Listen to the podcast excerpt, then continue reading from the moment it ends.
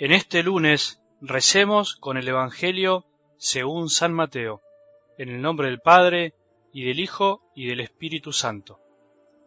Jesús dijo a sus apóstoles, No piensen que he venido a traer la paz sobre la tierra, no vine a traer la paz, sino la espada, porque he venido a enfrentar al hijo con su padre, a la hija con su madre y a la nuera con su suegra, y así el hombre tendrá como enemigos a los de su propia casa. El que ama a su padre o a su madre más que a mí, no es digno de mí. El que ama a su hijo o a su hija más que a mí, no es digno de mí.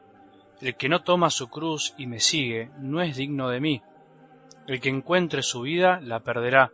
El que pierda su vida por mí, la encontrará. El que los recibe a ustedes, me recibe a mí. El que me recibe, recibe a aquel que me envió. El que recibe a un profeta por ser profeta, tendrá la recompensa de un profeta, y el que recibe a un justo por ser justo, tendrá la recompensa de un justo. Les aseguro que cualquiera que dé de beber, aunque solo sea un vaso de agua fresca a uno de estos pequeños, por ser mi discípulo, no quedará sin recompensa. Cuando Jesús terminó de dar estas instrucciones a sus doce discípulos, partió de allí para enseñar y predicar en las ciudades de la región. Palabra del Señor.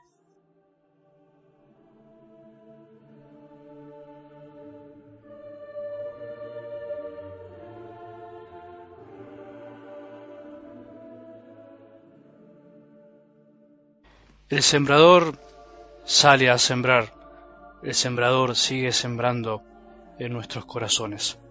En el comienzo de una nueva semana, retomando un poco del Evangelio de ayer domingo, con esa parábola maravillosa que nos habla de la inmensa generosidad de un Dios que no se cansa de sembrar y que envió su palabra, su Hijo, para que dé fruto y que ese fruto sea abundante, sea duradero, así como la lluvia y la nieve no caen en la tierra sin dar fruto, sin empaparla, sin volver hacia el cielo, haciendo lo que Dios pide.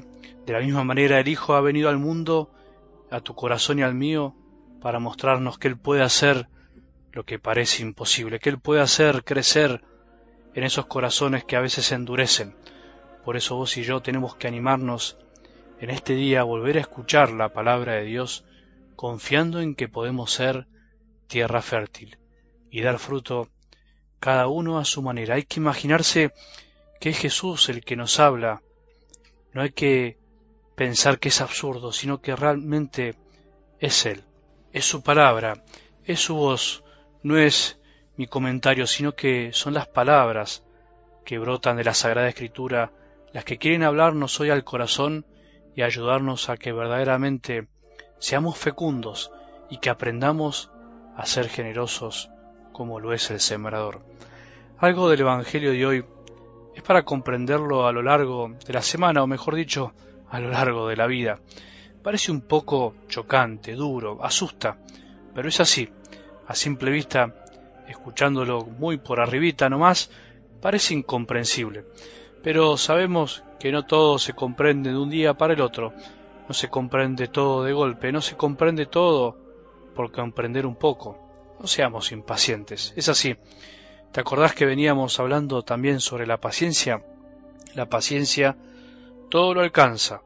La paciencia nos ayuda a alcanzar el amor, la paz, al mismísimo Dios. Por eso no pretendamos comprender los evangelios de cada día en un solo día.